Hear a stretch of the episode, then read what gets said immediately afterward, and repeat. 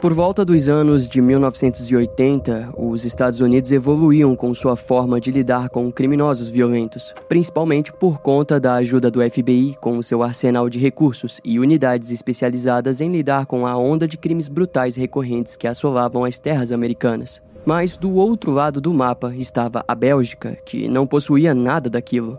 Os departamentos de polícia do país eram todos comandados pelo ministro da Defesa, ao mesmo tempo que todos se demonstravam autônomos diante os crimes. Quando algo parecia ser sério demais, a polícia militarizada do país era acionada e o assunto estaria resolvido. Mas a falta de cooperação entre os departamentos do país era nítida, e assim como visto em outros casos, isso só significava uma coisa: um ambiente propício para o surgimento de um criminoso violento em série. E foi diante desse cenário que não apenas um indivíduo violento surgiu, mas sim um trio que em pouco tempo seriam os autores de uma série de crimes brutais por toda a província de Brabante. Suas atitudes renderiam a eles a alcunha sinistra de os assassinos loucos de Brabante.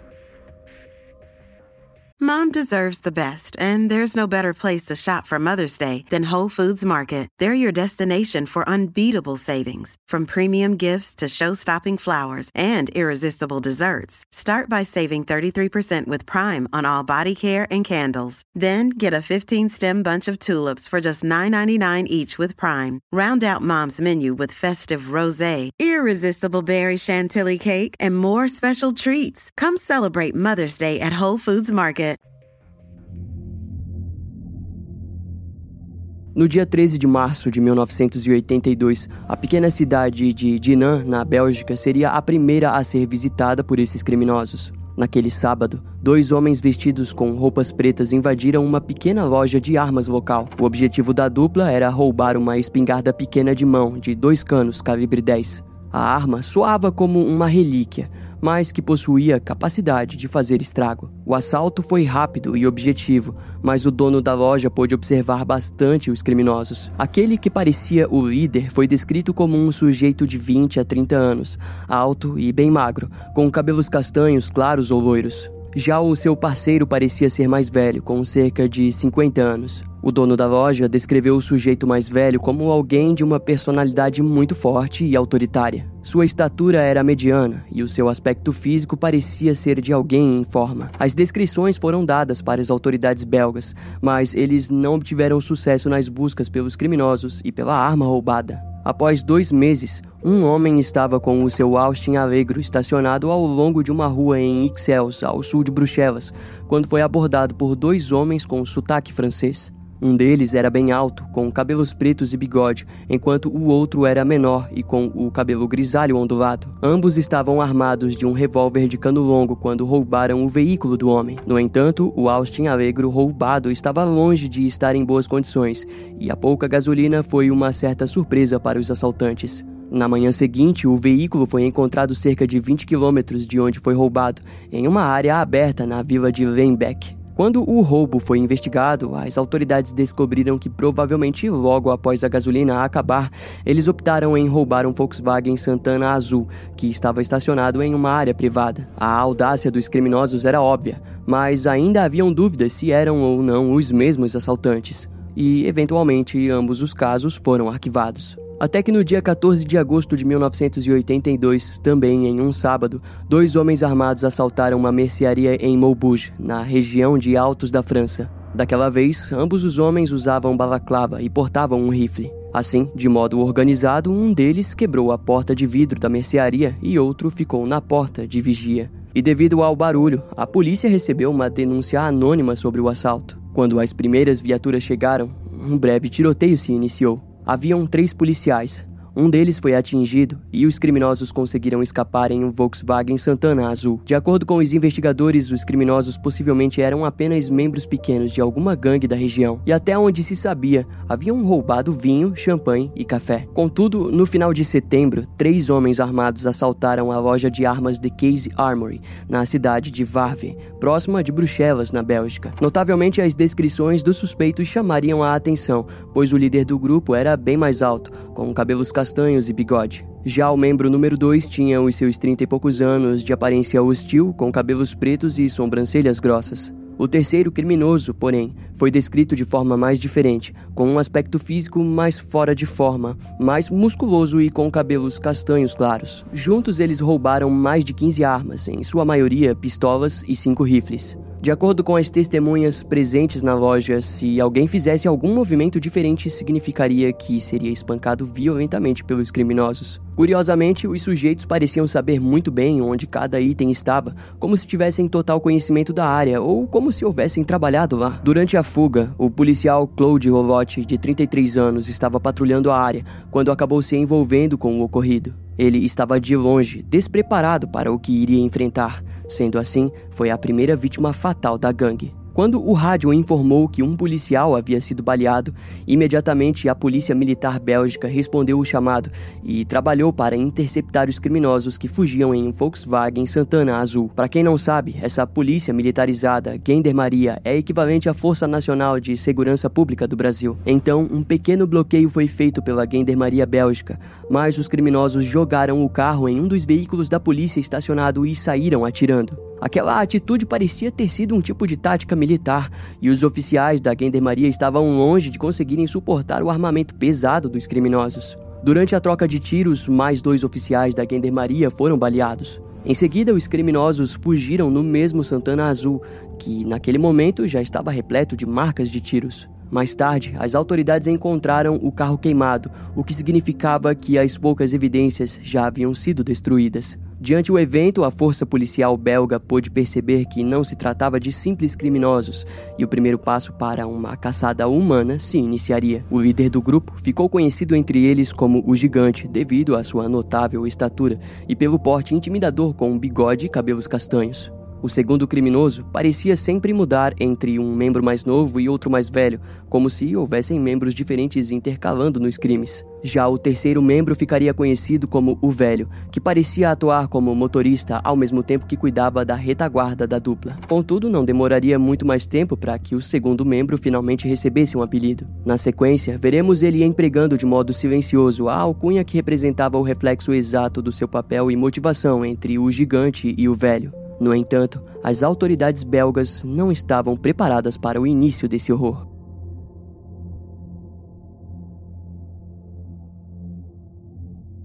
Na quarta-feira do dia 23 de dezembro de 1982, mais especificamente na parte da manhã, Mark van den Eyden visitou seu pai de 72 anos, o zelador do castelo de Bercel, próximo a Bruxelas. Mark chegou na propriedade junto de sua esposa e filhos. A visita era algo recorrente e, naquele dia em específico, eles haviam combinado de fazerem as compras de Natal juntos. Ao chegar e estacionar o carro, Mark deu algumas buzinadas para que o seu pai, José, viesse para o lado de fora do castelo. No entanto, não havia nenhum sinal do idoso. A preocupação logo tomou conta da cabeça de Mark, que rapidamente se dirigiu para dentro do local. Quando se aproximou do quarto em que o seu pai costumava estar, Mark bateu várias vezes na porta, a qual geralmente estaria trancada. Diante ao silêncio, Mark decidiu tentar entrar e, para sua surpresa, ele conseguiu. Porém, Mark, no mesmo instante, desejou nunca ter aberto aquela porta. No quarto, ele encontrou o seu pai, José Vanden Einden, despido e amarrado em cima da cama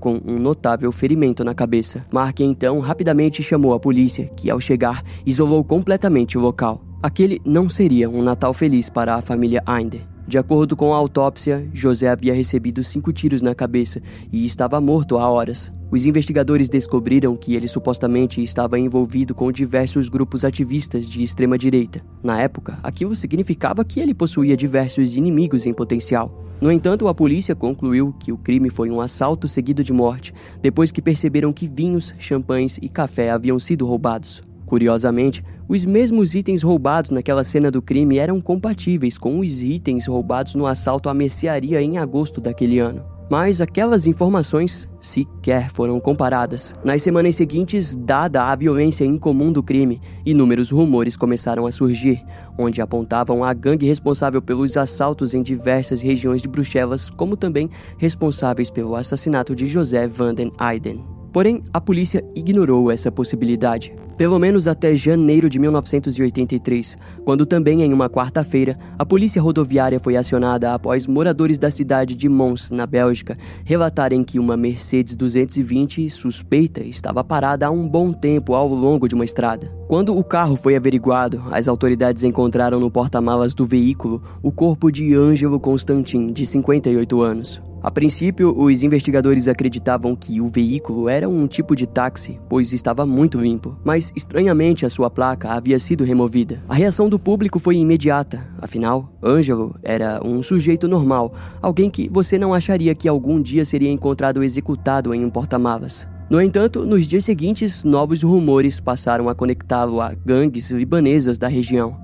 Já as investigações giraram em torno da ideia de que Ângelo trabalhava como motorista particular quando pegou um cliente que teria assassinado o homem disparando do banco de trás do carro. Devido ao nível de decomposição, a polícia também acreditava que o assassino havia posto o corpo no porta-malas e depois utilizado o carro por algum tempo. Diante desse caso, diferentes departamentos de polícia começaram a notar os ataques que vinham ocorrendo. Os crimes eram estranhos. Primeiro, eles lidaram com uma dupla de criminosos que roubaram vinho e champanhe em uma mercearia. Em seguida, eles tiveram um trio de homens roubando uma loja de armas e entrando em conflito com as autoridades. Depois, eles tinham dois assassinatos misteriosos. A única semelhança notável era de que as duas últimas vítimas eram motoristas, mas José havia recém desistido do seu emprego como motorista para trabalhar de zelador no castelo de Bercel. Além disso, segundo os rumores, ele possuía contato com supostos grupos extremistas. Já Ângelo supostamente possuía conexões com gangues libanesas. Cada um desses fatos chamavam a atenção,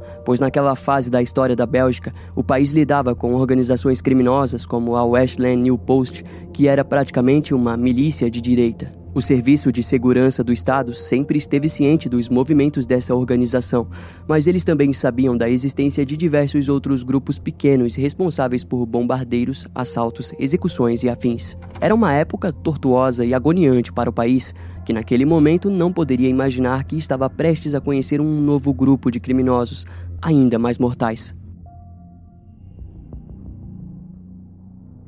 No anoitecer da sexta-feira do dia 11 de fevereiro de 1983, uma funcionária de um supermercado da rede Delhaize na cidade de Genval, ao sudeste de Bruxelas, foi rendida ao entrar para trabalhar no local. O criminoso que a rendeu vestia uma máscara de esqui e o restante de sua roupa era completamente preta. A funcionária logo percebeu que haviam mais dois criminosos junto ao primeiro que exigiam serem levados até o escritório com o dinheiro do estabelecimento.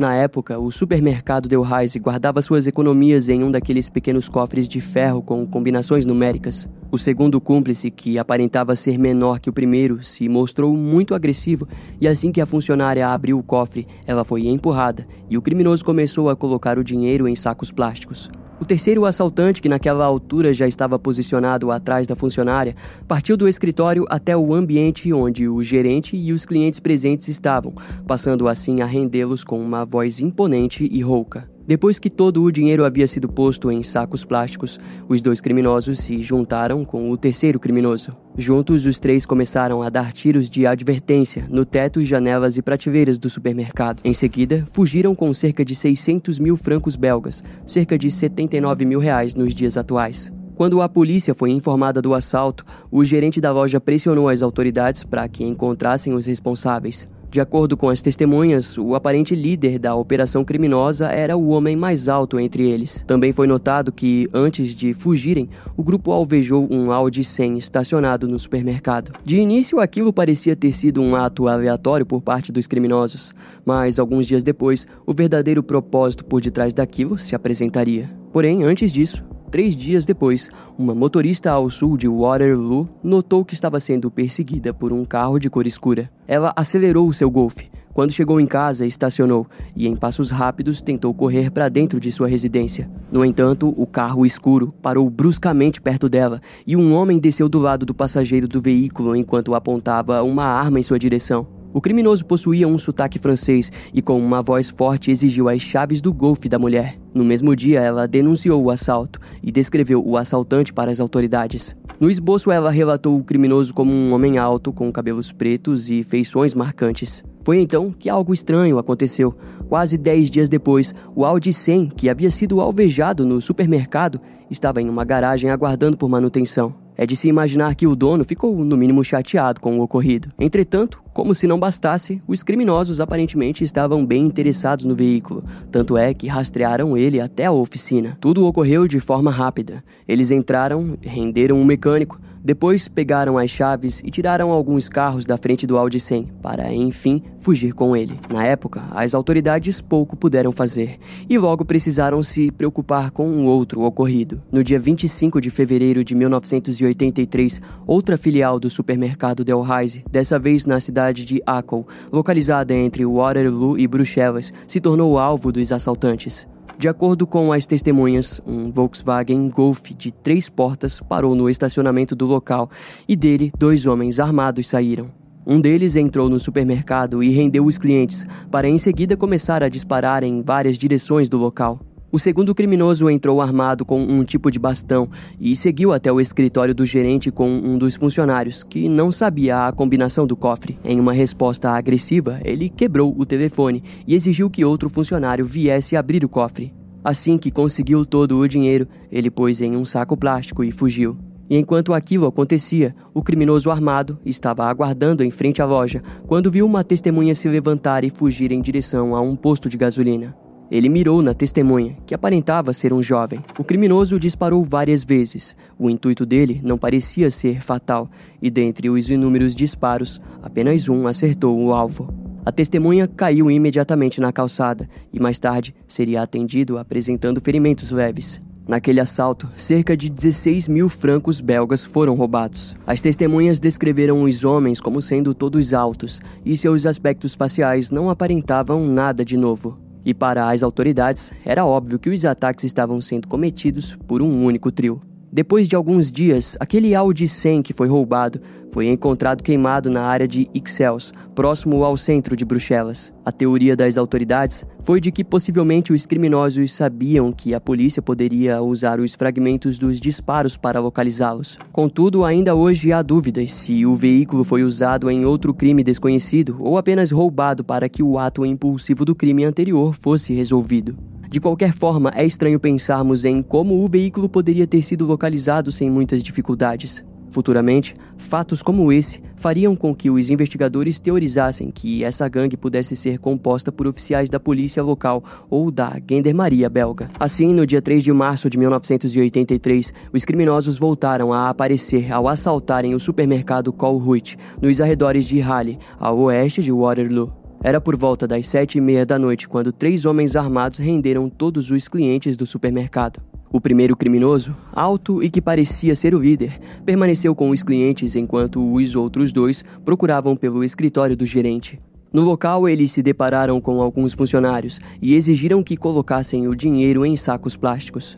Depois, um deles levou um dos funcionários para a parte do escritório onde estava o cofre do supermercado. Lá eles se depararam com o gerente, o qual foi rendido e obrigado a abrir o cofre. No mesmo instante, o criminoso que estava com os clientes ouviu um disparo vindo de dentro do escritório. Aquilo parecia ter surpreendido o criminoso. O gerente havia sido baleado na cabeça pelo seu comparsa. A onda de pânico rapidamente chegou aos clientes, que tentaram fugir, mas um dos criminosos começou a atirar nas prateleiras, exigindo que ficassem parados. Durante essa onda de disparos, um deles atingiu superficialmente um cliente. Depois daquilo, os criminosos se encontraram e fugiram no Volkswagen Golf, junto com um total de 30 mil francos belgas. No entanto, antes de fugirem, eles aproveitaram a onda de violência e dispararam juntos em direção ao supermercado, mas, por sorte, ninguém saiu ferido com esses disparos. Diante os recentes ataques, as autoridades belgas se viam perante três criminosos que já poderiam estar na sua quarta vítima conhecida. Dois meses depois, um assalto ocorreu a um supermercado em Roldengunes, na Bélgica. O crime havia acontecido de forma rápida e não estava claro se a autoria era do trio louco. Em seguida, no dia 8 de junho de 1983, em uma oficina do município de Braine-l'Alleud, na Bélgica, um assaltante entrou pelo telhado do local e abriu a porta lateral para que mais dois criminosos entrassem. Em seguida, os três se dirigiram até um Saab 900 turbo cinza escuro, mas antes de fugirem com o carro, um deles atirou no cachorro preso no canil da oficina. Na manhã seguinte, o dono da oficina encontrou o seu pastor alemão baleado sem nenhum motivo aparente, e aquilo foi tão revoltante quanto o assalto. Naquela altura dos crimes, um apelido seria dado para o segundo membro, com as autoridades passando a chamá-lo de o assassino, que parecia gostar de matar qualquer coisa, desde o gerente do supermercado que havia cumprido com suas exigências, até um cachorro preso e inofensivo em seu canil. Os investigadores também passaram a chamar o trio de Os Loucos de Brabante, em referência às suas atitudes aleatórias e devido ao fato de estarem atuando em toda a província de Brabante. E os crimes não pararam. No começo de setembro de 1983, os criminosos atacaram a fábrica têxtil Witok van Landgen, da cidade de Tense, na Bélgica. Curiosamente, naquela época, a empresa estava investindo na fabricação de uma linha de coletes à prova de balas destinada à polícia belga. Na noite do assalto, os criminosos utilizaram maçaricos para arrombar a fábrica e já nos primeiros instantes eles se depararam com o guarda do local, acompanhado de sua esposa, que estranhamente não deveria estar lá. O guarda, identificado como Joseph Broders, de 26 anos, foi baleado quatro vezes na cabeça e sua esposa, por sorte, sobreviveria aos ferimentos feitos contra ela. Notavelmente, o tiroteio chamou a atenção dos vizinhos e os criminosos perceberam aquilo.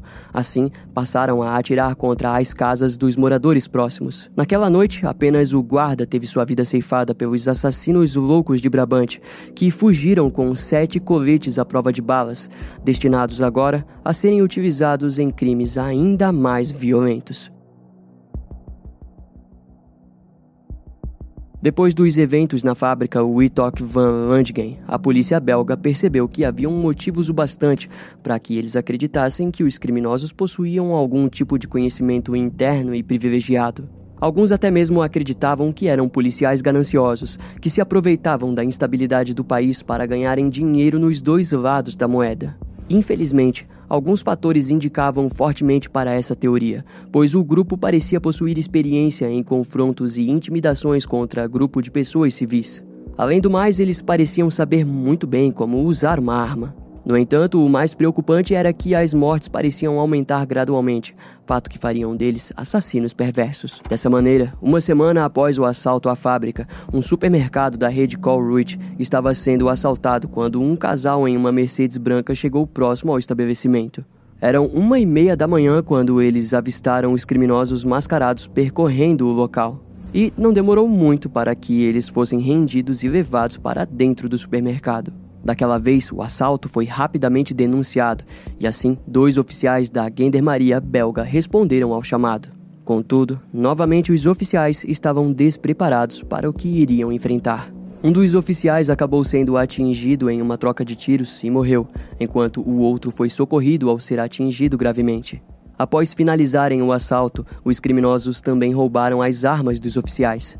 Depois, um deles entrou no Saab 900 Turbo, que provavelmente era o mesmo que havia sido roubado alguns meses antes. Os outros dois entraram na Mercedes branca do casal e, assim, todos eles fugiram. Quando as autoridades belgas perceberam que seus dois oficiais da Gendarmeria foram alvejados, uma quantidade alta de viaturas foi enviada para organizar bloqueios nas principais saídas da região.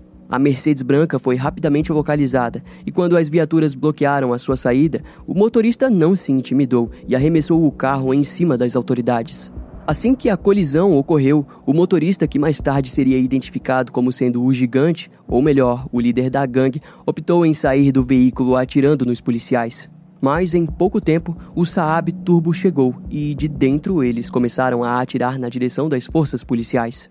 As autoridades precisaram recuar, resultando assim na fuga do gigante junto aos seus companheiros. A Mercedes, destruída, permaneceu no local e, na mesma noite, a polícia descobriu que os donos do veículo haviam sido assassinados a sangue frio dentro do supermercado. Já o Saab 900 Turbo foi localizado em meio a um beco com um dos pneus furados e nele foram encontradas impressões digitais. Curiosamente, o carro estava próximo da oficina onde o Audi 100 havia sido roubado meses antes, o que parecia significar que o trio morava pela região. Aquelas seriam as primeiras grandes pistas nas buscas pelos envolvidos, mas seria de longe o bastante para localizá-los. Assim, na noite do dia 2 de outubro de 1983, o restaurante Letua Canar, na cidade de Ohain, viria a ser o novo alvo dos loucos de Brabante. O restaurante ficava em um bairro pequeno e isolado da cidade, cercado por campos abertos e com vários quilômetros de área rural. O dono do estabelecimento era Jacques Van Camp, que naquela noite havia permanecido no restaurante durante todo o movimento noturno. Era por volta da uma hora da manhã, quando ele e mais dois funcionários se preparavam para fechar o estabelecimento, quando um homem mascarado e armado se aproximou dos três. E antes que eles pudessem fazer alguma coisa, mais dois homens armados apareceram. O primeiro levou os dois funcionários para dentro do restaurante, enquanto os outros dois ficaram com o Jaque do lado de fora. Dentro do restaurante ainda haviam mais sete funcionários que ficariam até mais tarde para limpar a cozinha, mas acabaram sendo rendidos e levados ao chão. O criminoso exigiu as chaves de dois veículos estacionados no local, sendo eles um Porsche e um Alfa Romeo. Além do mais, ele reuniu uma pequena quantidade de dinheiro. Quando o criminoso passou pela porta, os funcionários relatariam futuramente que no mesmo instante ouviram barulhos de tiro vindo do lado de fora. E assim que o som cessou, eles ouviram uma discussão onde não conseguiram identificar a língua dos criminosos. Os funcionários acharam que o ataque havia terminado, mas em algum momento um deles retornou ao local e pegou a chave do Volkswagen Golf GTI vermelho que estava no estacionamento. O carro era da filha do dono do restaurante. Quando apenas restou o silêncio, os funcionários saíram lentamente do estabelecimento e se depararam com o corpo de Jacques, que havia sido baleado na cabeça várias vezes. Também perceberam que os carros no estacionamento, entre eles o Porsche e o Alfa Romeo, estavam todos com os pneus furados.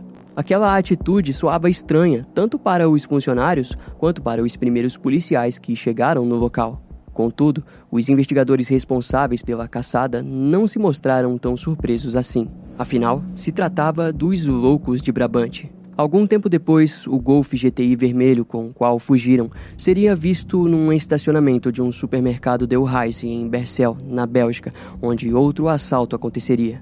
O primeiro refém do grupo foi um homem que estava entrando na loja naquele momento. Quando o gerente viu os três homens entrando com um refém, ele se aproximou para tentar lidar com a situação, mas foi recebido a tiros. No mesmo instante, os criminosos voltaram suas armas para outro funcionário, que também foi baleado sem um motivo aparente.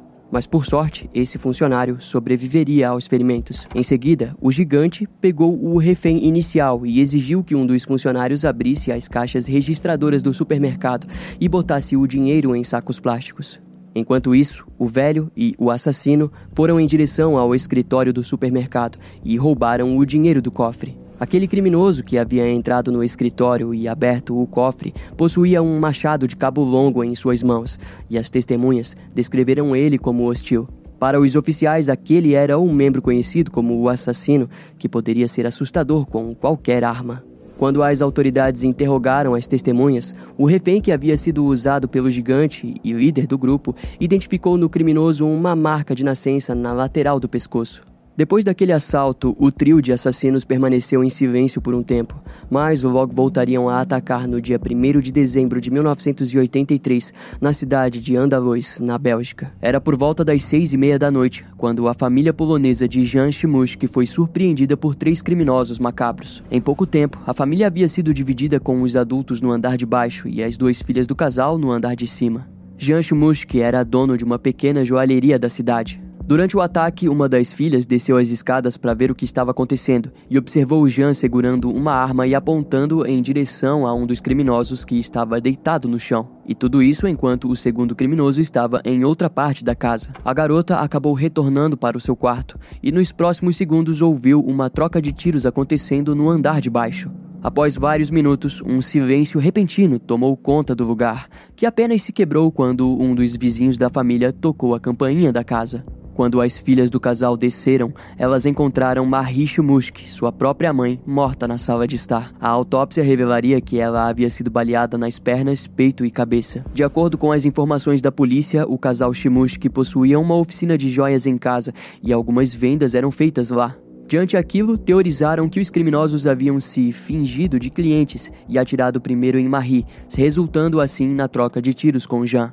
Mais tarde, o corpo de Jean foi encontrado na oficina e as autoridades revelaram que a família já havia sido assaltada outras vezes, o que explicava a forma como ele havia reagido contra os criminosos. A arma usada por Jean havia sido levada pelos criminosos, além de alguns pertences pessoais e algumas joias baratas da oficina. A 3 quilômetros do local do crime, um Volkswagen Golf GTI foi localizado incendiado, sendo o mesmo que havia sido roubado no restaurante em outubro daquele ano. Após os assassinatos de Jean e Marie, as autoridades belgas perceberam que o Golf havia sido modificado para que não houvesse nenhuma semelhança com o Golf roubado em outubro.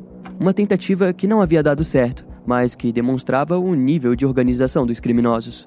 E aquilo também indicava uma possível presença de mais membros envolvidos e escondidos nas sombras. Curiosamente, o carro também apresentava placas falsas e copiadas de um carro Volkswagen que estava ligado à garagem onde o Audi A100 havia sido roubado meses antes, que também era a mesma garagem onde o Santana Azul roubado em 1982 havia sido comprado. Todos esses pequenos detalhes eram chamativos, mas pareciam levar a um lugar invisível aos olhos da lei. Quando o testemunho de uma das filhas do casal foi ouvido, eles teorizaram que provavelmente um dos criminosos poderia ter sido atingido.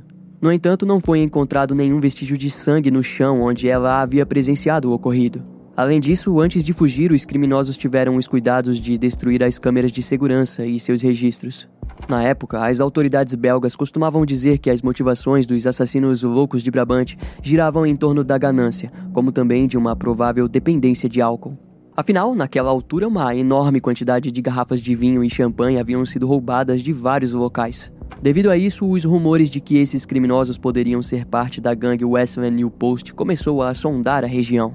Naquela época, essa gangue era uma organização de extrema-direita com traços neonazistas, fundada em 1981. Em resumo, é uma organização que buscava semear discórdia racial e social, principalmente em Bruxelas, onde as tensões entre as culturas holandesas e francesas eram evidentes. Houve momentos em que esse grupo recebeu apoio de membros do parlamento belga, gerando vários membros infiltrados na polícia e política local. Mas, com o tempo, eles foram excluídos da lista de suspeitos, principalmente com o gradual declínio de suas ações. E, além deles, em 1983, durante as investigações, alguns investigadores indicaram o grupo de criminosos conhecidos como Bohan como possíveis responsáveis pelos crimes. No entanto, eles estavam presos durante o assassinato da família Chumushk, mas quando foram liberados em outubro, os rumores continuavam a indicá-los como responsáveis. Mais tarde, alguns dos membros alegaram que haviam sido coagidos em interrogatórios que duravam até 30 horas, onde foram torturados para que fornecessem detalhes falsos. Essa informação nos mostra nitidamente nitidamente em como as forças belgas estavam despreparadas para lidarem com o submundo criminoso do país. Na época, centenas de recursos foram gastos em pistas falsas, além de que os carros abandonados pelos criminosos foram postos sob péssima preservação, resultando na futura perda de provas concretas, como impressões digitais. Futuramente, as autoridades belgas seriam vítimas de uma crítica esmagadora por parte do magistrado de investigação da Bélgica. Mas antes disso, naquela altura dos acontecimentos, os assassinos loucos de Brabante estavam ganhando e não havia nenhuma esperança visível para que o jogo virasse. Em maio de 1985, um homem chamado Juan Mendes, gerente de vendas de uma empresa chamada Fabrique Nationale, uma das maiores fabricantes de arma do mundo, teve a sua casa roubada. Juan era conhecido pelas autoridades belgas, principalmente devido à sua enorme coleção de armas. Além do mais, ele já havia participado de algumas parcerias com agências de defesa de órgãos governamentais da Bélgica e, sendo assim, um membro valioso da comunidade. Após o roubo, Juan comunicou às autoridades, que já estavam ocupadas demais com as investigações dos ataques dos loucos de Brabante. Daquele modo, o seu caso foi tratado com pouca atenção, e em resposta, Juan passou a compartilhar suas opiniões publicamente. Segundo ele, o suspeito em potencial do roubo poderia ser um dos seus amigos, o ex-policial da gendarmeria belga, Madani Burruchi. Na época, Madani já havia sido assunto de casos envolvendo atividades ilegais junto a um dos seus antigos parceiros chamado Robert Baia. Antes de deixarem seus trabalhos na Gendarmeria em 1983, ambos eram conhecidos por cruzarem a linha da ética e da legalidade para atingir os objetivos das investigações. Após largarem os seus serviços com a população, a dupla abriu um departamento de detetives particulares, onde continuaram a manter os antigos informantes. De acordo com fontes, eles tinham feito aquilo para evitar que houvesse mais problemas com protocolos policiais. Nos próximos meses de 1985, Juan continuaria a alegar que Madani era o único que sabia onde a coleção de armas estava escondida. Mas o seu caso não receberia a atenção das autoridades e, no futuro, essa trama seria descartada pelos investigadores do caso. Assim, em setembro, os crimes dos assassinos loucos de Brabante voltariam a ser capas dos jornais locais. No dia 22 de setembro de 1985, uma loja da Volkswagen foi roubada por um trio de ladrões mascarados. A polícia não deixou de notar que os criminosos sabiam exatamente qual veículo desejavam, um Volkswagen Golf GTI, muito parecido com o qual haviam furtado em 1983. Cinco dias depois, por volta das 8h15 da noite, um Golf que viria a ser identificado como o mesmo que havia sido roubado estava estacionado no restaurante italiano De Pietro, no município de Brenalu.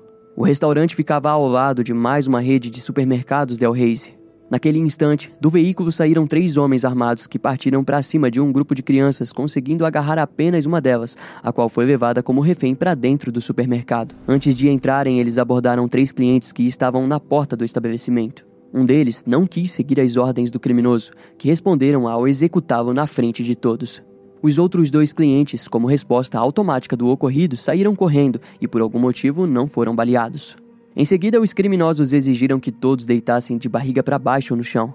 Tiros de advertência foram dados, e quando um cliente não se deitou rápido o suficiente, acabou sendo baleado e mais tarde sucumbiria ao ferimento. Junto a ele, outro cliente que estava próximo também foi atingido por um dos disparos. E em questão de cinco minutos, os loucos de Brabante já haviam baleado três pessoas.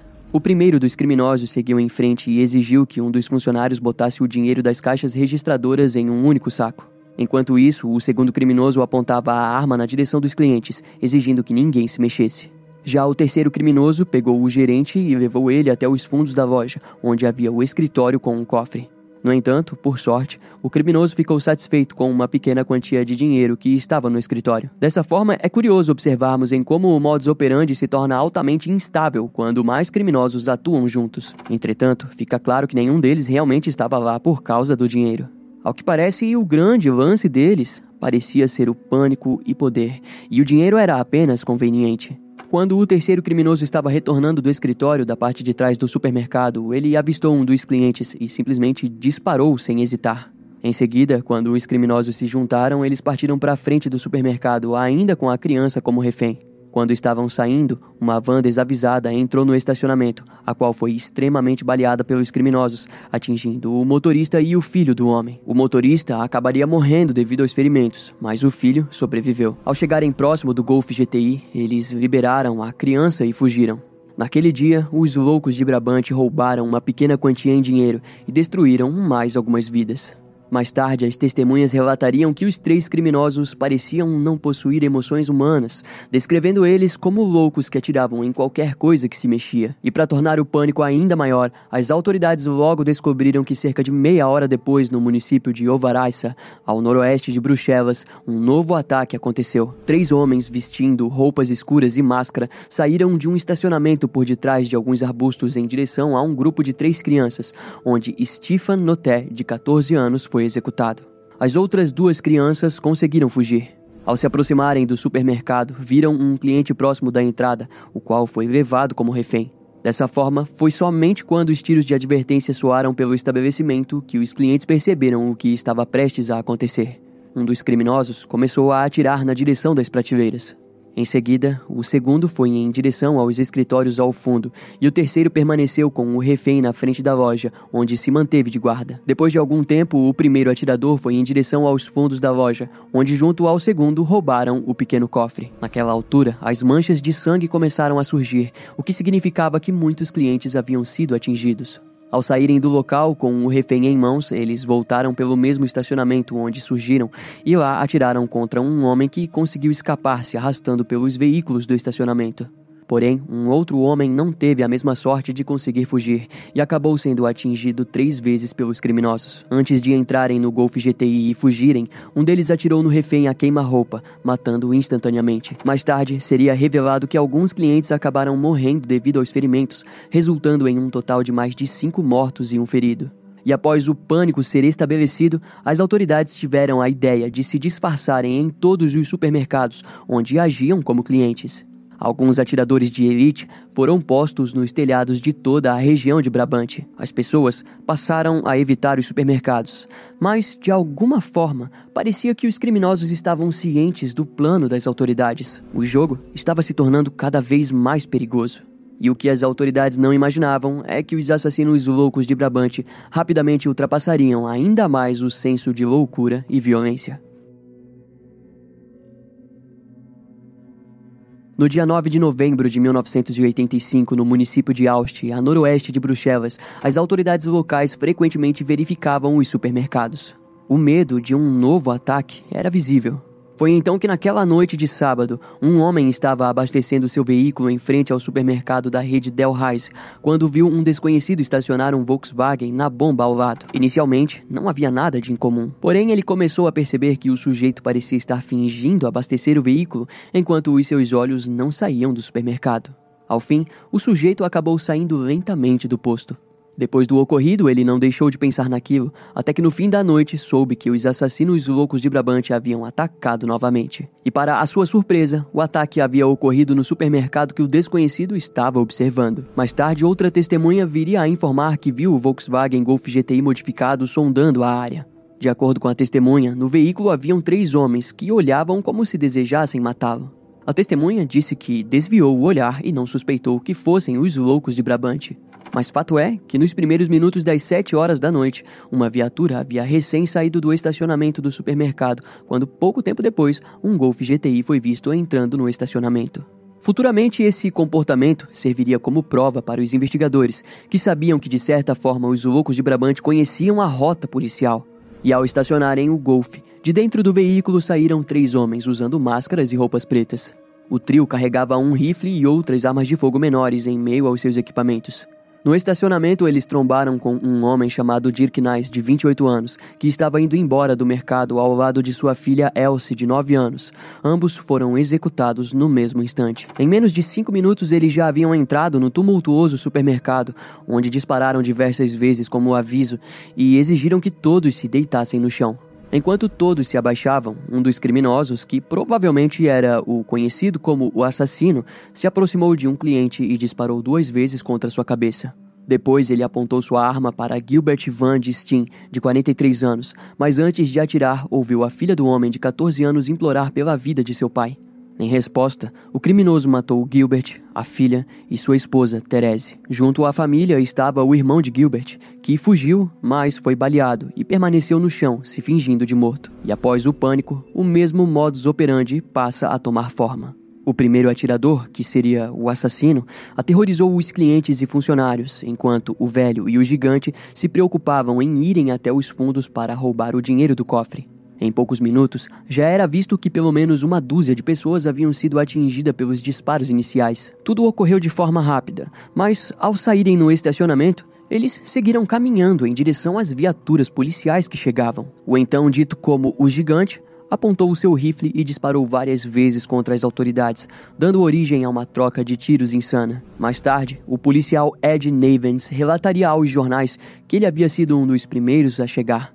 De acordo com Ed, ele havia acertado pelo menos um dos quatro tiros que conseguiu disparar contra o gigante.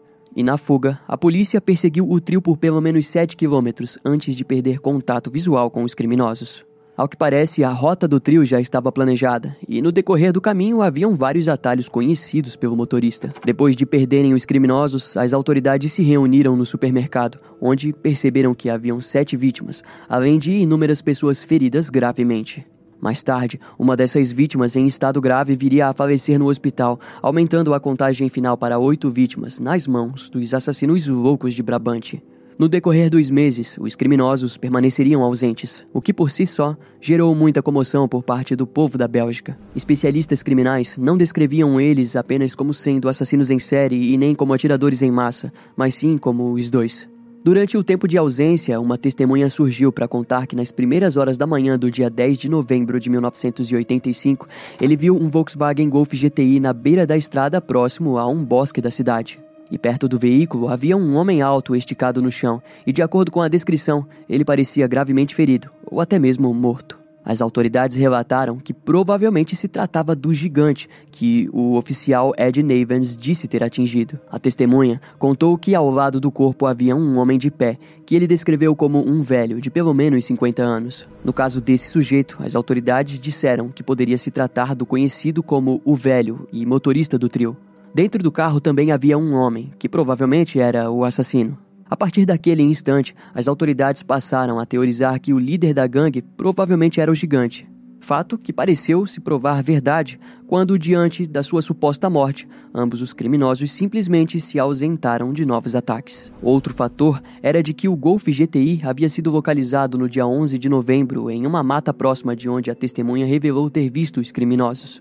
Infelizmente, o veículo havia sido destruído e queimado, resultando na perda total de vestígios. Ainda em 1985, uma testemunha surgiu contando que havia visto homens no cais próximo ao mesmo local relatado pela primeira testemunha. Curiosamente, em novembro do ano seguinte, as autoridades encontraram as armas usadas no dia do crime dentro do rio abaixo do cais. Aquela descoberta, porém, causou rebuliço.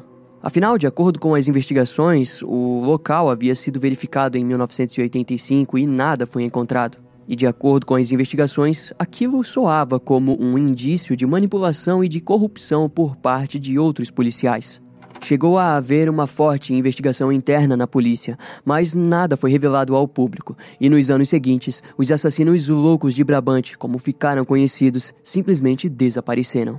Para alguns, os assassinos poderiam ter simplesmente retornado às suas rotinas enquanto para outros, a perda do líder significava que a gangue havia sido dissolvida. No entanto, os investigadores não encontraram nenhum registro de óbito ou desaparecimento por parte de algum homem naquele período, mas há quem diga que a sua morte pode ter sido acobertada. Em pouco tempo, os assassinos loucos de Brabante passaram a ser vistos como três homens que foram capazes de, sozinhos, irem contra tudo o que o país deve oferecer a seus habitantes.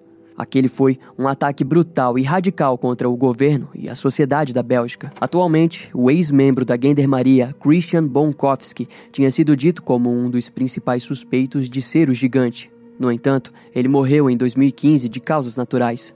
Junto aos seus pertences foram encontrados indícios como uma arma de choque e munição com o mesmo rótulo das armas encontradas no Rio em 1986. Testes de DNA e impressões digitais foram feitas após a sua morte, mas os resultados deram negativo. Em junho de 2020, as autoridades belgas buscaram informações sobre a identidade de um homem em uma foto de 1986 segurando uma arma em uma floresta. A imagem foi republicada após uma ordem judicial.